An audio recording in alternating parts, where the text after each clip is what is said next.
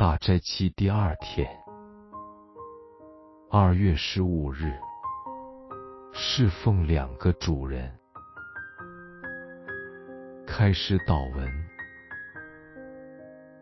主啊，带领我今天的灵修。经文：一个人不能侍奉两个主，不是恶这个爱那个，就是重这个轻那个。你们不能又侍奉神，又侍奉马门，所以我告诉你们，不要为生命忧虑吃什么喝什么，为身体忧虑穿什么。生命不胜于饮食吗？身体不胜于衣裳吗？你们看那天上的飞鸟，也不种也不收，也不积蓄在仓里，你们的天赋尚且养活驼。你们不比飞鸟贵重的多吗？你们哪一个能用思虑使寿数多加一刻呢？何必为衣裳忧虑呢？你想野地里的百合花怎么长起来？它也不劳苦，也不纺线。然而我告诉你们，就是所罗门极荣华的时候，他所穿戴的还不如这花一朵呢。你们这小心的人哪！野地里的草今天还在，明天就丢在炉里。神还给他这样的装饰，何况你们呢？所以不要忧虑，说吃什么、喝什么、穿什么，这都是外邦人所求的。你们需用的这一切东西，你们的天赋是知道的。你们要先求他的国和他的义，这些东西都要加给你们了。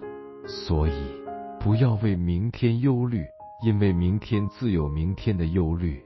一天的难处，一天当就够了。马太福音六章二十四至三十四。反省：一位在死亡边缘挣扎的姊妹，告诉他的妹妹，自己最大的心愿。就是爸爸和姥爷奶奶信主，每天生活中我们为着自己吃什么、喝什么、穿什么而烦恼。但原来当生命走到尽头时，不再是吃、喝和穿，乃是自己所爱的人是否能进入天国。吃、喝、穿不是进天国的条件，可惜我们侍奉错了。耶稣在山上教导众人：生命好像一个仆人，一个仆人不能侍奉两个主人。究竟谁是你的主人？神的国和他的义，或是吃喝穿，生命或是生活？你是否有时忙碌到一个地步，不知自己在吃什么？你是否用穿吃？甚至忙碌来定义自己的价值。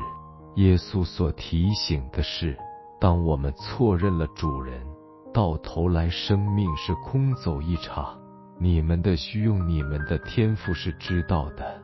既然如此，在这大斋期内，我们能否每天停一停，静一静，望一望，看看天空和大地，再次将生活侍奉的焦点校正？